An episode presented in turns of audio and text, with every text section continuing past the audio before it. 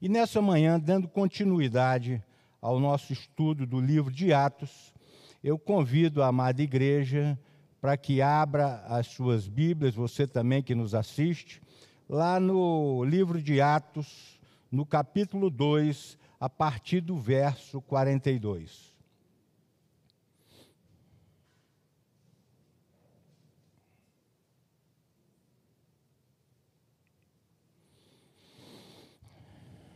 Assim diz a palavra do Senhor. E perseveravam na doutrina dos apóstolos e na comunhão, no partir do pão e nas orações. Em cada alma havia temor, e muitos prodígios e sinais eram feitos por intermédio dos apóstolos. Todos os que creram estavam juntos e tinham tudo em comum. Vendiam as suas propriedades e bens, distribuindo o produto entre todos à medida que alguém tinha necessidade. Diariamente perseveravam unânimes no templo, partiam pão de casa em casa e tomavam as suas refeições com alegria e singeleza de coração, louvando a Deus e contando com a simpatia de todo o povo. Enquanto isso, acrescentava-lhes o Senhor, dia a dia, os que iam sendo salvos. Deus, obrigado, Pai Obrigado pela tua palavra santa, que nos mostra e nos remete a entender princípios e valores dos quais se originou a tua igreja.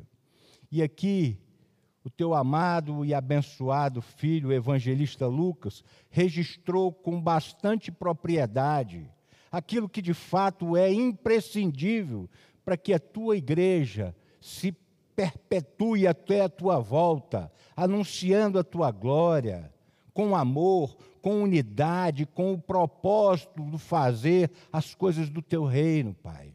Por isso, Deus, nesta manhã nos ensina a aprender, mas a aprender e colocar em prática as coisas que estão claras para nós aqui por meio da tua palavra. Ensina-nos a aprender, a entender e, sobretudo, a praticar. Que nós possamos, Deus, ser uma igreja da qual, dia após dia, como diz a tua palavra, meses após meses, anos após anos, séculos após séculos e milênios a milênios, esta palavra também chegou a nós, Pai. Que nós possamos também enxergar a geração que está por vir e arder nos nossos corações de maneira tal que nós não paremos no tempo. Pelo contrário, Senhor, que nós, assim como a tua igreja que se originou, nós também temos, tenhamos a mesma dimensão da direção do teu Espírito, Pai. E que nessa manhã não seja o homem a falar nada aqui, e sim o teu Espírito a ministrar ao coração da tua igreja, Pai. Assim eu me coloco na tua presença como libação ao Senhor pela minha ministração, para que chegue até o Senhor como aroma suave. Em nome de Jesus, que o teu Espírito conduza este culto nessa manhã para o louvor e para a glória do nome de Jesus. Amém. Queridos, é maravilhoso a gente enxergar todas as coisas que aconteciam naquela época. É maravilhoso quando nós nos deparamos com a palavra de Deus na igreja primitiva que aqui se originou a igreja porque Jesus havia dado uma ordem para que os discípulos não saíssem e nem se dispersassem, porque ele tinha prometido que enviaria o Consolador. E quando o Consolador chega, a igreja é tomada de poder absoluto e de autoridade, porque ali a gente enxergou e já ouviu nos sermões anteriores, de que chegou a ponto de ser algo tão surpreendente, impactante e poderoso, que tiveram algumas pessoas que perguntaram ali se eles não estariam embriagados. E aí nisso vem discorrendo Pedro acerca da profecia de Joel e falando aquilo que seria o cumprimento do que o profeta Joel estaria dizendo. E em seguida, Pedro começa a fazer um, um sermão extremamente cristocêntrico extremamente profundo para que aquelas pessoas pudessem entender o real sentido e significado das coisas oriundas de Deus. E nessa dimensão, queridos, Pedro começa a mostrar o que de fato era necessário. E aí ele foi extremamente eficaz no seu propósito, trazendo palavras duras, não para agradar e nem entreter ninguém, mas para poder confrontar as vidas que viviam na dependência do pecado e agora com a palavra, com a presença, com o amor de Jesus, elas se transformariam. E aí a gente enxerga que a partir dessa pregação de Pedro, o grupo que era de 120 pessoas passa para 3 mil pessoas. E agora? Como é que passa a ser o contexto dessa nova igreja, com tanta gente? E é sobre justamente o que essa passagem do, de Atos 2, de 42 a 47, vem nos mostrar de como era a vida desta igreja naquela época. E esta época também traz lições surpreendentes para nós, para que a gente também não fique apenas na questão romântica de achar que aquela igreja era ideal, que aquela igreja era especial e que hoje, no nosso tempo, nós não conseguimos isso, porque nós conseguimos. Nós conseguimos. Basta nós entendermos os princípios que estão embutidos nessa narrativa histórica, que se a gente mergulhar e se aprofundar, nós enxergaremos a mesma dimensão, porque o Espírito é o mesmo. Amém, queridos? E eu quero falar justamente dessa igreja. Como é uma igreja viva? E é bom que a gente seja realista nessa leitura, queridos. Nós costumamos aquilo que eu falei para vocês, enxergar a igreja primitiva com uma atitude assim, muitas vezes idealista, muitas vezes romantizada. Nos maravilhamos com os seus feitos que aconteciam naquela época, mas nós também temos que enxergar que, na mesmo, no mesmo contexto histórico também, existia a igreja de Corinto, que ela era tão cheia de defeitos, tão cheia de problemas, que muitas vezes se assemelham com os nossos problemas, né? Mas existia um ímpeto muito profundo ali, naquela igreja de Jerusalém. Era um, um ímpeto evangelizador. As pessoas, elas estavam tomadas de um amor tão grande, tão grande, que elas não poupavam esforços e queriam estar ali juntos um do outro. E a gente passa a entender que muitas vezes é, é, a nossa vida passa a ter mais sentido como igreja quando nós estamos juntos, quando nós estamos unidos.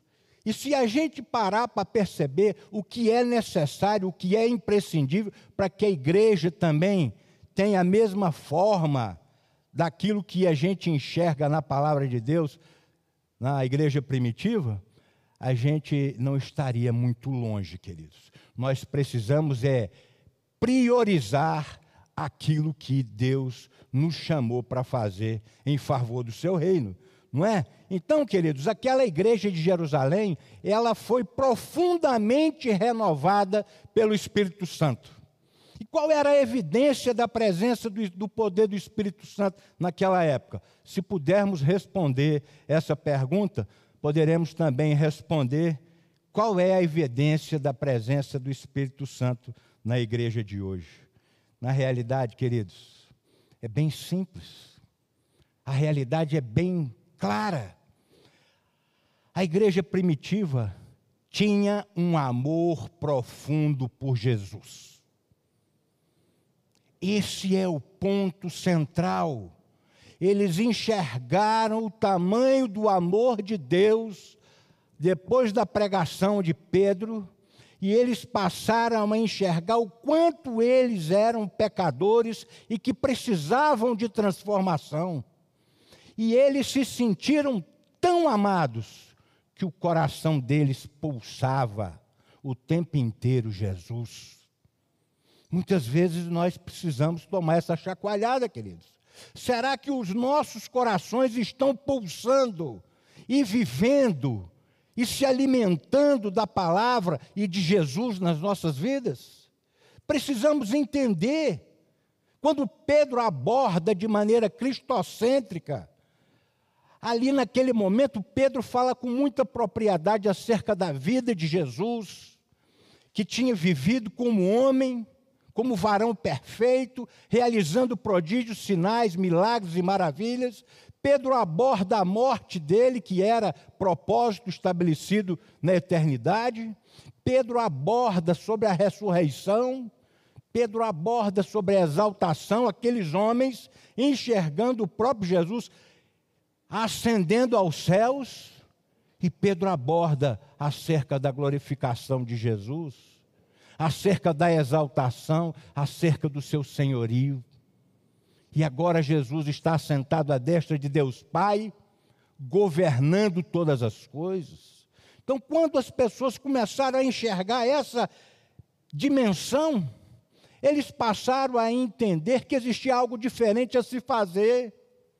Quando eles foram confrontados que viviam numa dimensão do querer, do ter e do poder, eles enxergaram que o centro da vida deles não podia mais ser individualista. E aí eles passaram a ter uma nova dimensão, e passaram a ter a dimensão do reino de Deus. E começaram com os pés na terra, mas o coração no céu. E essas coisas passaram a tomar um volume tão grandioso que aquilo foi contagiando muitas pessoas, a ponto de todas elas estarem apaixonadas por Jesus, mas eles tinham um segredo. E esse segredo é o que nós precisamos entender nesta manhã, a partir desta palavra, do que é de fato o que precisa o que precisou para a igreja primitiva e o que precisa para as nossas igrejas. E eu quero abordar aqui nessa manhã alguns aspectos da igreja viva, da igreja que ama Jesus. E a gente começa a enxergar como um primeiro ponto que a igreja cheia do Espírito Santo é comprometida com a fidelidade à palavra de Deus. E a Bíblia diz: e perseveravam na doutrina dos apóstolos a igreja de Jerusalém, querido, nasceu a partir do pilar da verdade. A igreja começou com o derramamento do Espírito, a pregação cristocêntrica de Pedro e a permanência dos novos crentes na doutrina dos apóstolos, queridos. Eles estavam ali com sede, com fome. A doutrina dos apóstolos lá não é diferente da que nós temos, porque a doutrina dos apóstolos nada mais é do que o Novo Testamento. Mas aqueles homens não tinham nenhum papelzinho para se referendar. Eles tinham ali a prática, a vivência com o próprio Jesus. A igreja apostólica, queridos, era uma igreja que aprendia. O Espírito de Deus levava e ainda leva o povo de Deus a submeter-se à palavra de Deus. Uma igreja viva, queridos, ela vive na direção do Espírito Santo.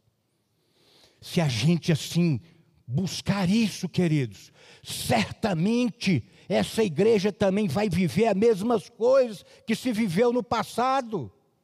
Porque ao longo do tempo, nós fomos alcançados pela mesma palavra que se iniciou na igreja primitiva, e ela veio tempo após tempo e chegou a nós e fomos despertados ao reino do Filho e do seu amor pela pregação da palavra. E nós precisamos enxergar que aqueles homens estavam extremamente fascinados com o que eles ouviam, eles estavam totalmente interessados e atentos ao que a palavra de Deus queria trazer de diferença, de vida nova na presença de Deus. Nós não podemos, assim, não me esqueço nunca, um sermão que o pastor Luciano aqui pregou após ter falado e abordado tantas coisas acerca do Sermão do Monte, ele chega no finalzinho, a partir das advertências de Jesus, e o pastor Luciano faz uma inferência no finalzinho das advertências: olha, a porta é estreita, a porta não é larga. Mas vão ter pessoas que vão dizer para você, os falsos profetas, né? Vão ter pessoas que vão dizer para você: não é assim não. é desse jeito, não leva a sério tanto assim, não. Mas aí também Jesus conclui dizendo que um homem sensato é aquele que constrói a sua casa sobre a rocha e o insensato sobre a areia. E depois daquilo, aquilo doeu tanto no meu coração, que ele chega e infere. Não sejam indiferentes ao que o Senhor Jesus está nos ensinando. Nós não podemos, querido, com uma palavra tão viva como essa, uma palavra tão verdadeira, uma palavra tão profunda, e a gente caminhar de maneira indiferente, como que isso não tivesse produzido nada em nossos corações. Aqueles que são dirigidos pelo Espírito Santo são aqueles que formam a igreja verdadeira de Jesus não tem agenda para eles que atrapalhe o princípio e o propósito do reino de Deus. Nesse verso 42, nós enxergamos aqui, existiram homens que tiveram prazer em ensinar aquelas pessoas. Isso simplesmente é o discipulado, que muitas vezes, quando a gente fala aqui na igreja, a gente vê nariz torcendo, boca para um lado, boca para o outro, vamos para a célula para poder aprender. E olha, é algo triste de se constatar. Nós precisamos entender que aquilo que o Senhor quer para nós é o melhor nesta terra. Nós precisamos amar a palavra de Deus, nós precisamos estar vivendo em comunhão. O resultado prático desse ensinamento e dessa conversa, simplesmente naquela época, de 120 pulou para 3 mil pessoas. Não estou querendo dizer que a gente tem que correr atrás de muitos números, porque eu acredito também que aonde tem qualidade da palavra, também há crescimento numérico. Aonde tem qualidade do ensino, também há crescimento numérico. Mas, inclusive, eu até vi uma matéria essa semana que na, na, na Tanzânia, mais de 53 mil pessoas foram alcançadas para Jesus. E olha, o propósito deles era o Quênia. E no Quênia ficou proibida a entrada lá. Então eles resolveram ir para Tanzânia. Eu me lembro da, da, da ideia de, de, Paulo querer ir para a Europa e o Espírito Santo não permitiu. E aí eles foram para Tanzânia e olha o espetáculo para o reino de Deus que aconteceu. 53 mil pessoas foram alcançadas para Jesus numa conferência com mais de 350 mil pessoas. Queridos, e essa é a primeira característica surpreendente que muitas vezes nós não conseguimos enxergar na igreja de hoje. A igreja viva é uma igreja que está aprendendo, uma comunidade que gosta de estudar a palavra de Deus. O primeiro registro de Lucas aqui, que traz sobre essa igreja renovada pelo Espírito, é que eles perseveravam na doutrina dos apóstolos, eles insistiam, eles queriam, eles amavam, eles queriam ver transformação, porque é como se eles estivessem olhando para uma fonte de água viva, e aquilo brotava dentro deles e produzia transformação, queridos.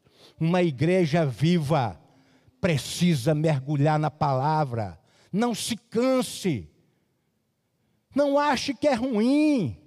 Aqui nós temos vários programas. A Ana, por exemplo, sempre distribui no início do ano para que você possa ler a Bíblia toda no ano. Mas eu vejo, sabe, queridos, não só aqui, mas em vários lugares, que tem crentes que já têm mais de 10 anos de convertido e nunca leram a Bíblia uma única só vez. É difícil isso.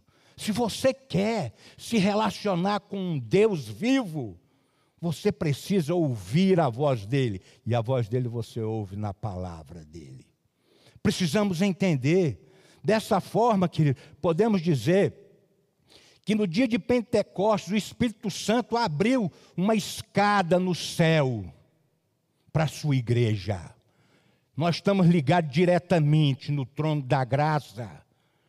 E a partir da pregação nós precisamos ser transformados, nós precisamos entender o que essa palavra produz em nossas vidas, de maneira tal que a gente possa também expandir e explodir esse amor de Jesus para a vida fora. Os mestres desta escola que estavam lá eram os apóstolos. Aqui nós temos vários mestres, vários líderes, vários auxiliares vários pastores, presbíteros, diáconos. Nós temos um time, um exército, que também pode fazer essa mesma coisa. E naquela época, tinha apenas 3 mil estudantes, ou seja, 3 mil meninos ainda na fé, nascendo na fé, mas eles tinham desejo, eles tinham a vontade de estar aprendendo, queridos. Eu digo a vocês que eu já fiz quatro anos de teologia, depois para vir para cá eu precisei fazer mais três anos. E todo dia eu leio a palavra e estudo e digo a vocês: ainda não aprendi nada. Preciso entender muito mais coisas acerca do reino de Deus. Mas uma coisa eu digo a vocês: eu amo a palavra de Deus. Que a palavra de Deus, quando eu estou ansioso, quando eu estou angustiado, quando eu estou com algum problema, é nela que eu mergulho e é nela que eu encontro o resultado. É ela que me traz o refrigério, é ela que me traz a alegria, é ela que me traz a transformação do meu coração. E eles perseveravam nessa doutrina e queriam aprender tudo que fosse possível. Eles tinham fome da verdade e queriam sentar-se aos pés dos apóstolos e absorver todos os seus ensinamentos. A plenitude do Espírito Santo, queridos, ela é incompatível com anti-intelectualismo. É, o Espírito Santo derramado em nós, aquele que habita entre, no nosso coração, ele tem sede da gente buscar a palavra, da gente ter conhecimento das coisas do reino, ter conhecimento acerca de Jesus, acerca dos apóstolos, acerca de Paulo, acerca da palavra. O Espírito Santo está em conjunto, não é porque eu agora tenho o Espírito Santo que eu não vou mais olhar a palavra, pelo contrário, é uma junção que tem dentro do meu coração com o meu intelecto que vai me fazer buscar a proximidade e a intimidade com o Espírito Santo de Deus. E é só nessa dimensão que nós seremos diferentes e colocaremos as nossas vidas na agenda do reino de Deus, não é? Os novos crentes daquela época sabiam, queridos, que Jesus que tinha ensinado aqueles homens. E eles se colocavam de maneira simples e submissas, subservientes àqueles apóstolos, porque eles sabiam que aqueles homens tinham a autoridade de ensinar. Eles tinham convicção e respeito sobre os líderes e assim o ouviam atentamente acerca da palavra ministrada. Se Deus levantou os líderes para estar ministrando, se levantou cada um de nós para estar anunciando a glória de Deus, respeite eles, queridos. Respeitemos as autoridades da qual Deus levantou para estar ali, porque a Bíblia diz que é Ele que vai prestar conta. Se estiver vacilando, Deus vai dar uma lapada nele. Mas entre na dimensão como os apóstolos viviam olhe para a sua liderança com amor. A palavra nos ensina isso.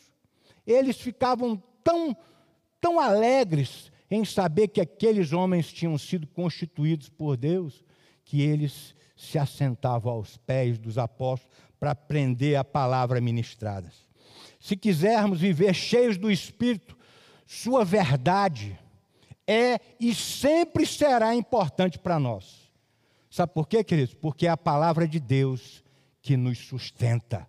É a palavra de Deus que nos traz firmeza. É a palavra de Deus que nos traz a força. Uma igreja cheia do Espírito, é a igreja bíblica, é a igreja neotestamentária, é uma igreja apostólica, nela se ensina as Escrituras. O ministério um a um prima pela pregação verdadeira da palavra de Deus. Nenhum de nós aqui coloca uma vírgula ou uma curva, porque sabe o que acontece e que está escrito lá em Apocalipse 22, não é? No verso 22, o último capítulo. Então, o que, que ocorre, queridos? Nós temos a verdade. Aqui se prega a verdade. E quando a gente prega a verdade, os corações são transformados. Viver na dependência da palavra de Deus é maravilhoso. Os pais ensinam a Bíblia aos filhos. Os membros da igreja leem e refletem sobre as Escrituras todos os dias. É o Espírito de Deus que dirige o seu povo a gostar e submeter-se à palavra de Deus, queridos. Nós precisamos entender O quão profundo é isso? Não podemos ser indiferentes ao que tem na palavra de Deus. Nós não, possamos, não podemos ser teólogos, porque os teólogos se dizem a palavra é boa, é viva, é eficaz. Não podemos ser só isso. Nós precisamos ser praticantes do que está escrito.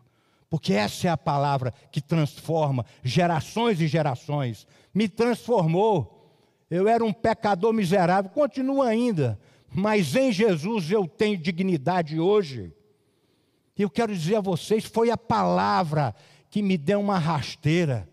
Quando a pessoa chegou para mim e falou assim: Nilão, deixa eu te dizer, eu sei que tu foi presepeiro, eu sei que tu foi um grande farrista, mas eu vim te apresentar aqui uma pessoa que te ama demais. Eu falei, quem é essa pessoa? Essa pessoa é Jesus e está disposta a esquecer tudo que você fez para trás. E a partir de agora caminhar contigo todos os dias. Eu chorei de um tanto que eu nunca imaginei que alguém fosse me perdoar assim. E tinha coisas que a gente fazia que às vezes namorava uma menina, depois, dois dias depois, namorava outra. Então, poxa, e o que, que eu fazia no coração daquela menina? Que o pai cuidou com tanto carinho. Então eu tinha certas coisas, certas culpas que aquilo me, me incomodava. E quando eu ouvi essa palavra, eu falei: não acredito. Jesus me perdoa de tudo que eu fiz. E eu quero esse Jesus.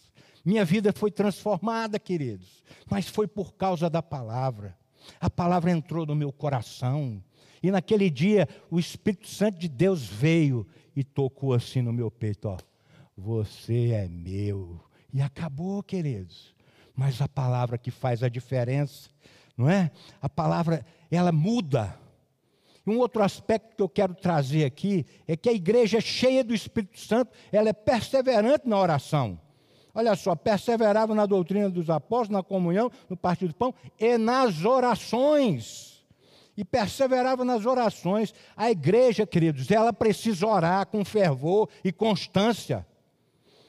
A igreja de Jerusalém não apenas possuía uma teologia de oração, mas efetivamente orava. Sabe o que é teologia de oração? É a gente chegar e dizer assim, ó, a oração ela quebra cadeias. A oração, olha, ela expulsa demônios. A oração, ela cura enfermos. Tudo que se for feito em nome de Jesus, orando, vai dar certo. Isso é a teologia. Mas a gente tem que ir para o joelho. Nós temos que orar. Não é dizer que é legal, que é bom, e que faz, e que acontece, se a gente não coloca em prática, queridos. Porque se você quer se relacionar com Deus vivo, é a partir da oração que você vai ter esse relacionamento, esse amor. E é a partir da oração que você vai ter o resultado daquilo que você tem conversado com ele. Eles perseveravam unânimes na oração. Os líderes, queridos, oravam todos os dias às três horas da tarde no templo. A igreja, sob perseguição, ela orava o lugar tremia e o, Espírito, e o Espírito Santo descia no coração deles. A liderança sabe e entende que a sua maior prioridade é a oração e é a palavra de Deus, queridos. Precisamos entender isso. Olha o que, que a Bíblia diz lá em 1 Tessalonicenses, capítulo 5, de 17 a 19. Orai sem cessar em tudo dai graças, porque esta é a vontade de Deus em Cristo Jesus para convosco. Não apagueis o espírito. E um terceiro aspecto que eu trago aqui também nessa manhã é que a igreja cheia do Espírito Santo tem profunda comunhão. A gente pode ver nos versos 42, 44 e 46. Todos os que creram estavam juntos e tinham tudo em comum. E a palavra comunhão aqui, queridos, no grego é a palavra chamada koinonia. E essa palavra descreve aquilo que tem, que nós temos em comum, o que compartilhamos como crentes em Cristo Jesus.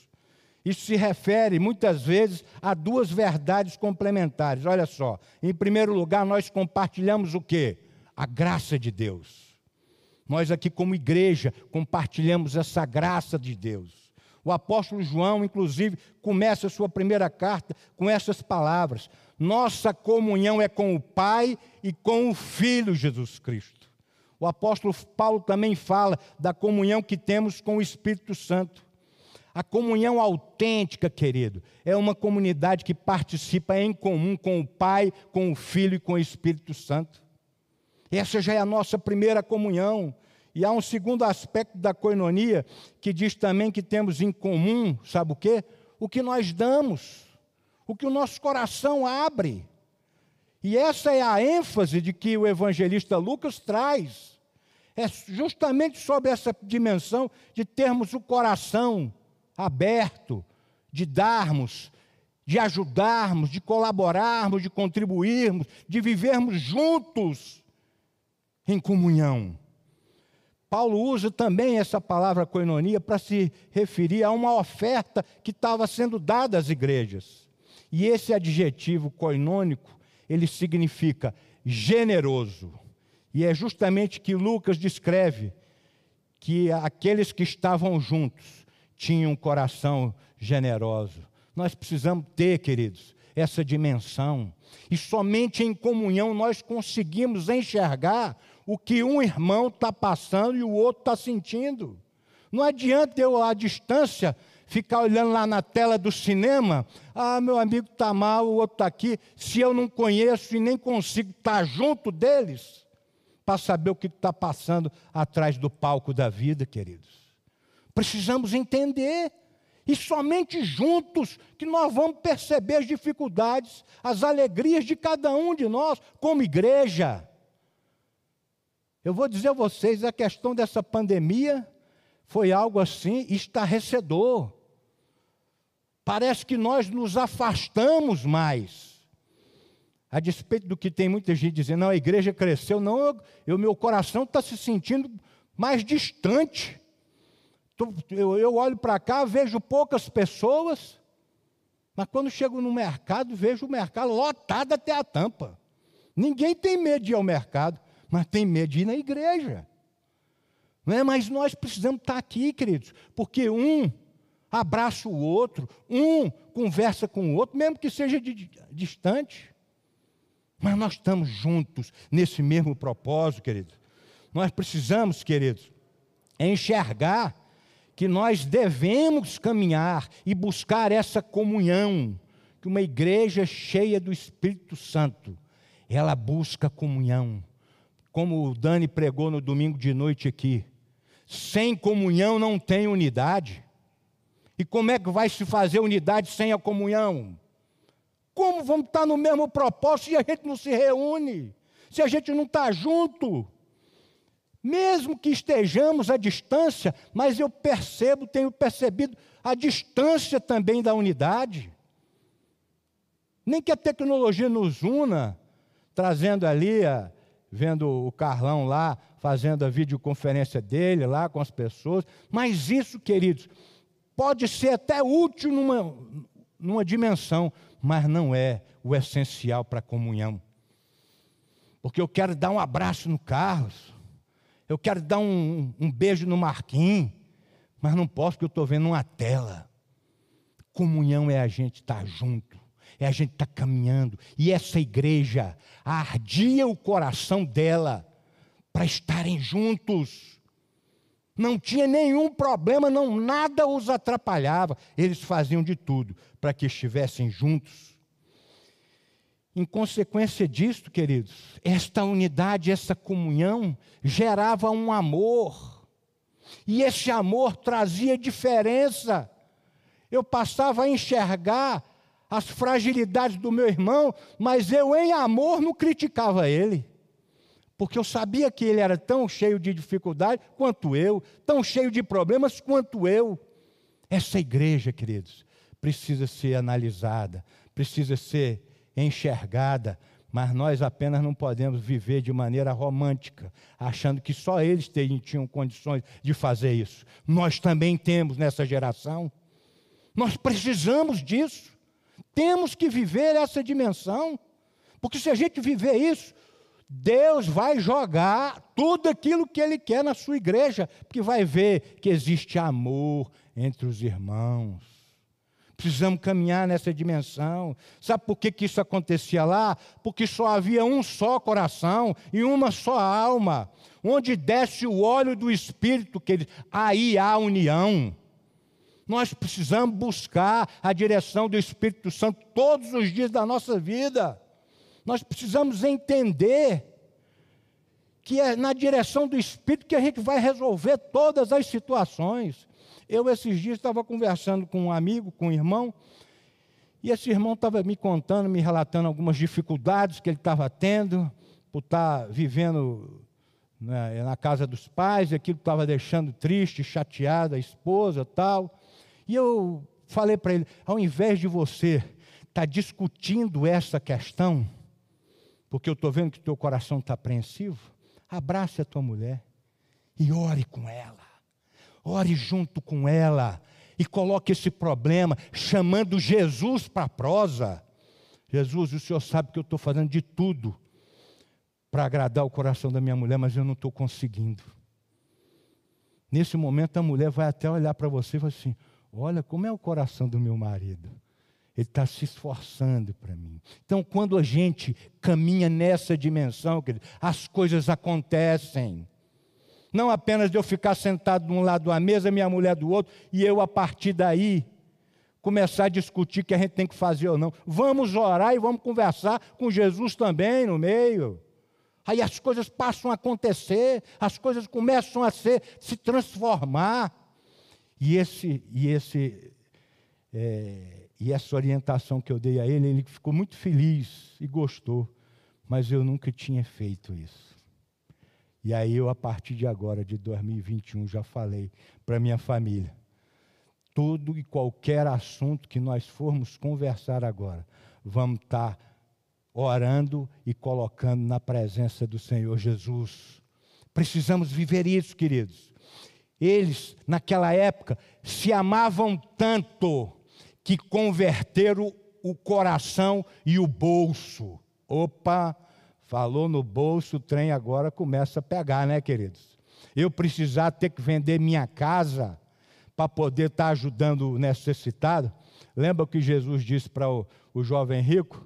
Não, mas eu já pratico todos os mandamentos tal. Tudo bem, então vai, faz o seguinte, então. Vai lá, vende todos os teus bens e me segue. Ele voltou? Não voltou. Mas aqui também não quer dizer que nós devemos vender tudo e de repartir. Existe algo diferente, porque aqui a própria palavra mostra que depois eles oravam no templo e de casa em casa. Não foram todos que venderam, porque ainda tinha alguém que tinha casa, não é? Então, nessa dimensão, é eu ter a essência desse amor tão profundo no meu coração que eu vou fazer de tudo para poder ajudar o meu irmão.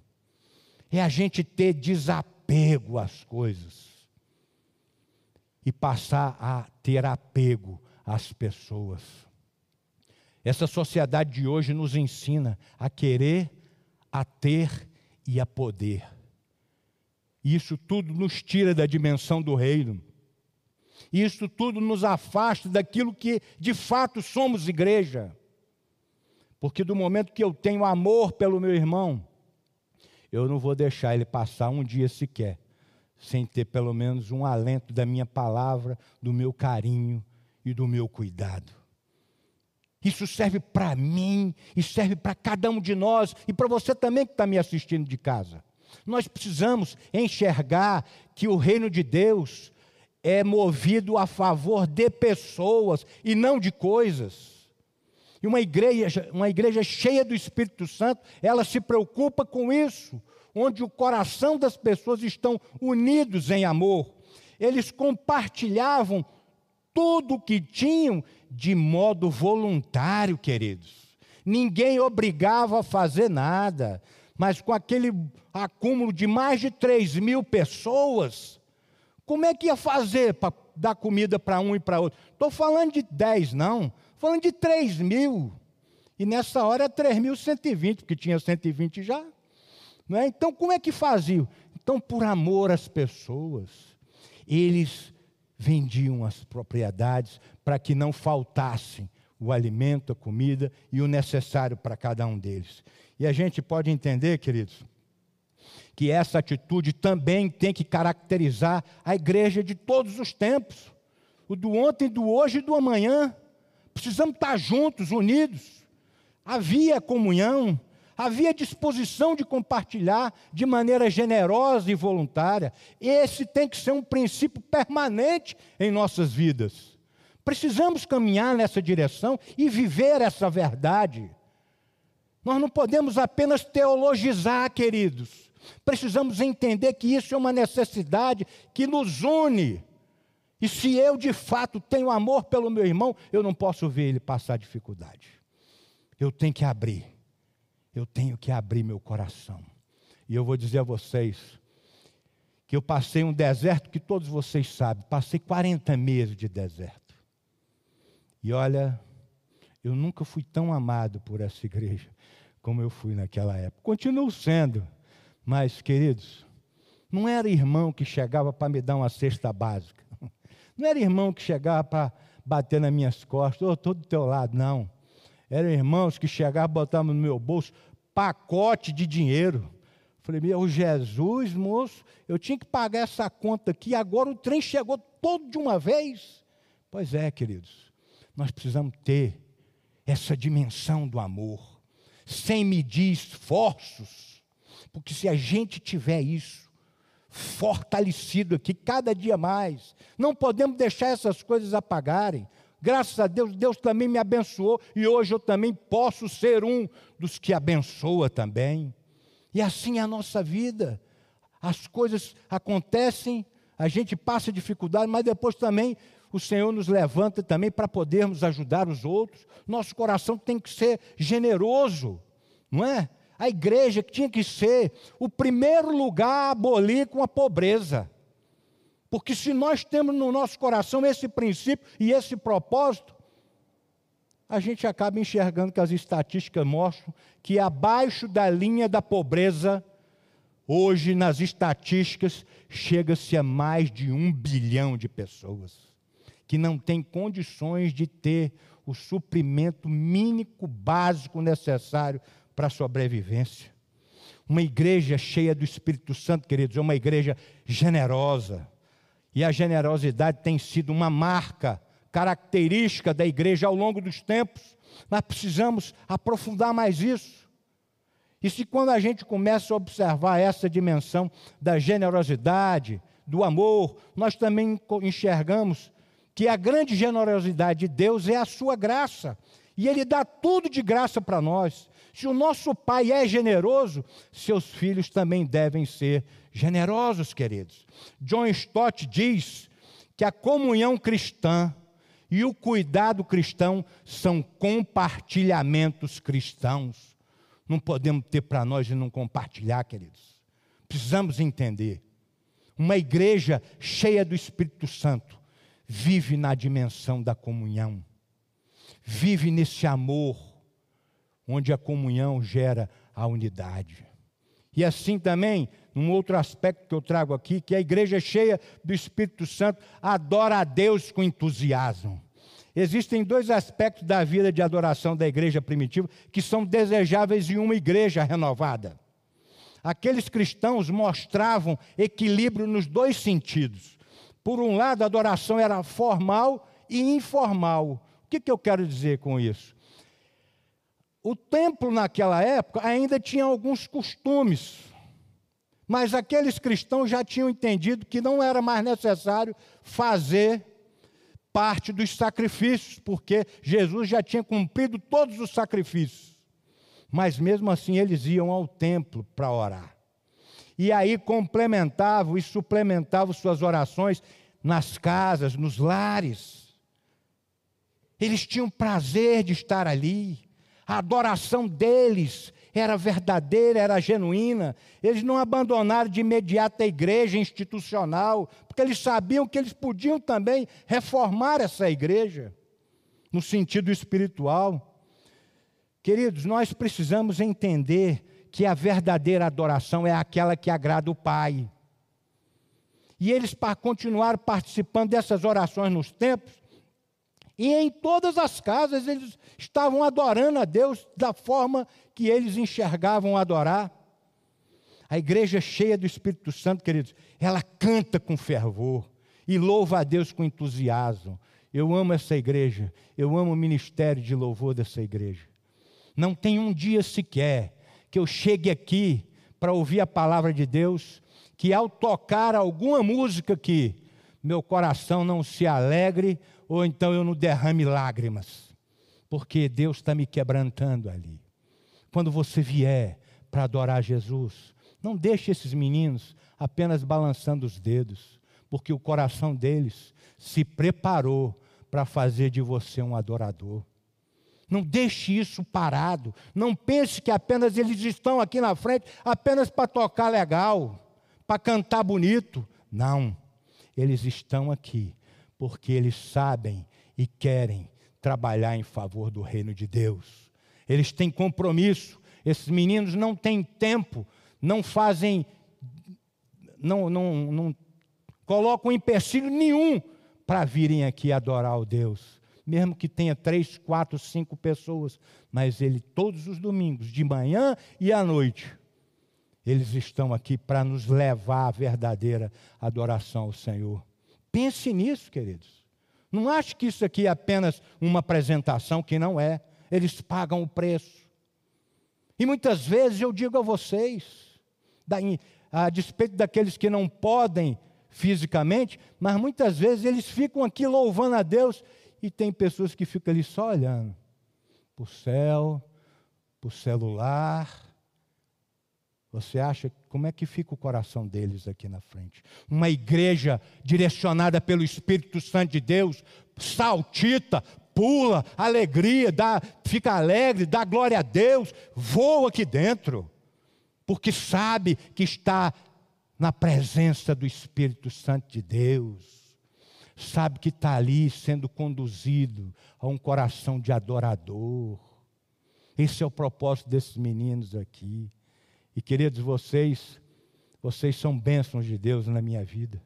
Que Deus continue derramando sobre cada músico, sobre cada um desses que participa, tanto da ministração, quanto dali da preparação, tanto dos vídeos, quanto da, do, do som. Que Deus multiplique bênçãos sem medidas na vida de vocês e que o coração de vocês transborde e vocês vivam a unidade do Espírito Santo para nos conduzir à verdadeira adoração.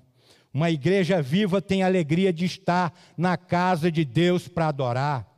Aqueles homens eram doidos para estar juntos para adorar a Deus. Nós precisamos ter esse fogo. Davi não disse, me alegrei quando me disseram, vamos à casa do Senhor. E aí hoje você vê que muita gente fala, ah, eu acho que eu não vou para a igreja hoje não. Eu vou ficar aqui, eu vejo pela internet, é melhor, tal, não vou. Queridos, não façam isso. Tenho prazer em vir para a casa do Senhor, para adorar Ele, enquanto há tempo. A comunhão no templo é uma das marcas da igreja ao longo dos séculos, queridos. Nós precisamos dessa comunhão para adorar. O louvor da igreja sempre foi constante. Uma igreja alegre, ela canta e celebra a presença do Espírito Santo de Deus. Uma igreja viva tem louvor fervoroso, contagiante, restaurador, sincero e verdadeiro. Ministério 1 a 1 é uma bênção de Deus. Nós temos aqui homens e mulheres dedicados à obra do Senhor. O louvor que agrada a Deus tem origem no próprio Deus, tem como propósito exaltá-lo e tem como resultado o quebrantamento dos corações. Isso é uma verdade, queridos. Eu estava sentado ali com essa última música, não me contive e comecei a, a derramar lágrimas ali pelo tamanho do amor de Deus por nós. Quando nós estamos aqui adorando, Deus nos mostra quem nós somos. E mostra o quanto nós precisamos e dependemos dele. Assim era essa igreja de Jerusalém. Essa igreja que não poupou esforço e alcançou todos os lugares. E em 30 anos chegou a Roma. Nós precisamos entender isso. O verdadeiro culto produz reverência e alegria, pois se a alegria do Senhor for obra do Espírito, o temor do Senhor também será autêntico. O fruto do Espírito, queridos, é o amor e também a alegria. E um outro aspecto, já quase finalizando, a igreja cheia do Espírito Santo teme a Deus e experimenta seus milagres. O povo é cheio de reverência, compreende a santidade de Deus e se curva diante da sua majestade. Você não chega aqui achando que tu é alguém, não. Você chega aqui sabendo que tu é o servo do Deus Altíssimo e é Ele quem merece toda a glória, todo o louvor e toda a adoração. Uma igreja cheia do Espírito Santo vive nessa dimensão. Quem conhece a santidade de Deus não brinca com as coisas dele. A igreja de Jerusalém também era reverente e também receptiva ao agir soberano de Deus. Nós precisamos entender, eles acreditavam nos milagres, como curas, tremores, sinais e prodígios. Nós temos que viver isso. Se o nosso Deus fazia isso naquela época, Ele é o Deus do ontem, do hoje e do amanhã e sempre será Deus. Precisamos entender isso. E para finalizar, a igreja cheia do Espírito Santo tem a simpatia dos homens e a bênção do crescimento numérico por parte de Deus. É, queridos, crescimento numérico. Olha o que está escrito aqui, ó. Enquanto isso, acrescentava-lhes o Senhor dia a dia os que iam sendo salvos. Queridos, o Senhor não acrescentava um dia, um, depois de dois meses, outro, não. Todo dia tinha salvação. Sabe por quê, queridos? Porque existia amor. O amor era o pilar daquela igreja.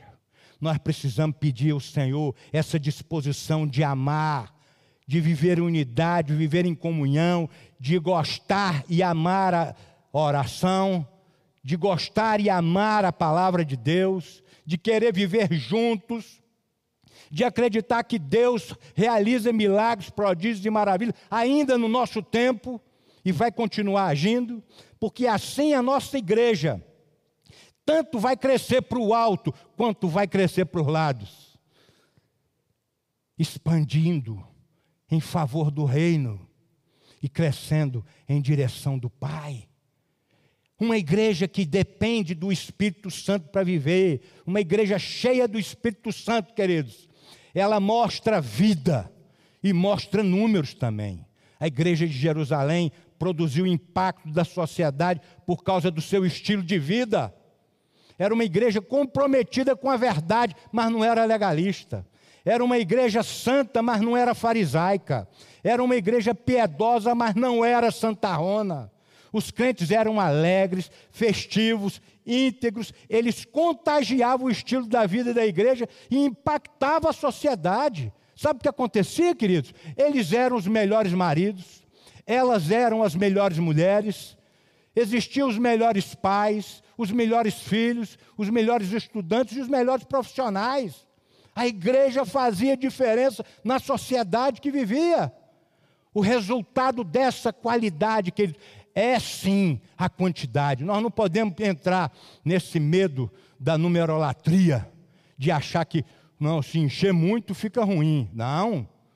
Aonde tem toda essa dimensão, aonde a igreja é cheia do Espírito Santo, todos vão amar a palavra de Deus. Todos vão amar orar todos vão amar a comunhão, todos vão estar juntos e vão estar vendo os milagres e os prodígios e maravilhas, e todos vão testemunhar o crescimento dela para o louvor e para a glória de Jesus. Nós precisamos entender que qualidade gera quantidade. A igreja crescia em número e em qualidade, e era Deus quem ia acrescentando cada um a cada dia que ia sendo salvo. A igreja de Jerusalém, queridos, ela entendeu a grande comissão do Senhor Jesus de pregar, de batizar e de ensinar a guardar os ensinamentos do Mestre. Finalmente, uma igreja viva é uma igreja evangelizadora. Lucas nos ensina que a igreja era fiel e perseverava naquilo que Jesus ordenou. Esses eram os aspectos daquela igreja, queridos. Eles tinham prazer em aprender com os apóstolos, uns ajudavam os outros e adoravam a Deus. Tudo isso é um resultado de um discipulado, queridos. O discipulado é para isso, para que a gente possa ser instrumento de Deus para conduzir verdadeiros cristãos, verdadeiros crentes que amem a Jesus. E se daqui um ano nós precisarmos sair, aquilo ali foi construído em cima de uma rocha, e essa rocha é Jesus, e pode vir qualquer vento, de qualquer tipo, que você nunca vai ser abalado. É a partir do discipulado.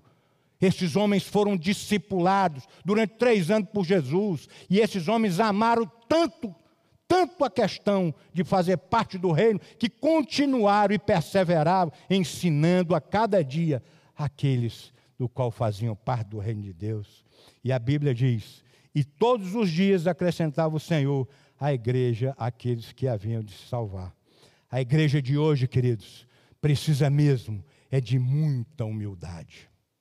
Muita humildade.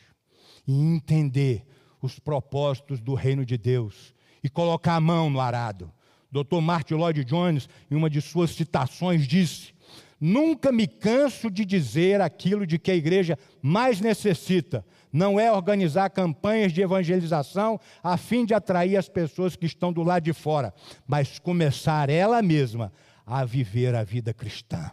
Nós precisamos, queridos, ser despertados e viver dessa maneira. O Espírito Santo veio em Pentecoste ele não deixou a igreja. Nossa responsabilidade não é esperar que o Espírito Santo volte, mas antes de tudo, reconhecer a sua soberania na igreja. Ele é o dono da igreja, ele é que nos direciona, ele é que nos leva ao entendimento das coisas que Deus tem para nós devemos nos humilhar diante dele, buscar sua plenitude, sua direção e o seu poder. Quando isso, isso ocorrer, queridos, nossa igreja se aproximará desse maravilhoso ideal que nos apresenta o livro de Atos. E assim nós vamos viver uma verdadeira adoração, vamos viver dependentes da palavra, do ensinamento dos apóstolos, do, do que nós aprendemos na Sua palavra, da adoração viva e a evangelização com o discipulado contínuo, querido. Essa é a nossa dimensão, é isso que nós precisamos viver. Oremos por nossas igrejas para que se renove e cumpra o propósito para qual Cristo fundou a sua igreja. Amados irmãos, esses são os aspectos que são imprescindíveis a nós como igreja e que, se caminharmos assim, estaremos em plena obediência a Jesus. Este ano de 2020 não foi fácil. Muitas pessoas chegadas a nós se foram. Muitas pessoas próximas a nós passaram e continuam passando dificuldades. Mas graças a Deus, hoje podemos falar: até aqui nos ajudou o Senhor. Maranata, ora vem, Senhor Jesus. Precisamos viver esses aspectos como igreja de Deus pois se juntos estivermos e unidos, venceremos todas as dificuldades. Precisamos ser mais amigos, irmãos uns dos outros, e desta forma estaremos cumprindo a missão a qual Jesus confiou a nós. Que em 2021, queridos, sejamos diferentes e muito mais diferentes do que fomos em todos os anos que para trás ficaram. Vivamos para o nosso Senhor e para os irmãos que fazem parte do corpo de Cristo. Que essa seja a agenda do reino, a agenda dos nossos corações.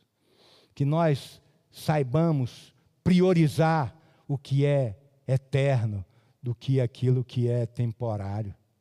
Que o nosso coração esteja diretamente ligado nas vidas, nas pessoas, do que nas coisas. Que Deus arranque dos nossos corações o querer, o ter e o poder e coloque nos nossos corações o amor às vidas. Porque ele morreu naquela cruz justamente para isso. O Espírito Santo ainda habita e age entre nós.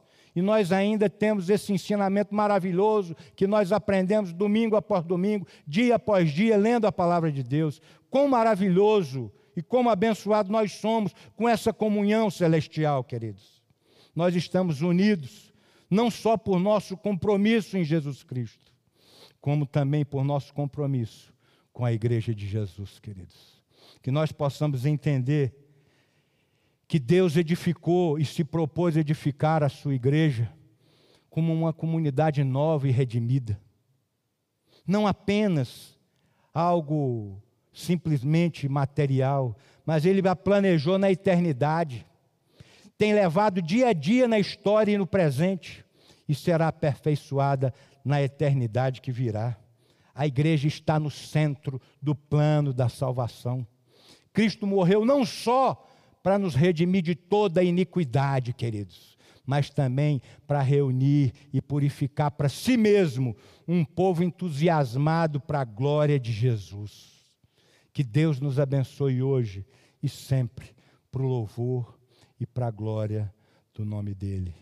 Que 2021 o teu coração fervilhe, borbulhe esse amor, de maneira tal que a gente também possa viver os mesmos princípios e valores que a igreja primitiva nos ensina.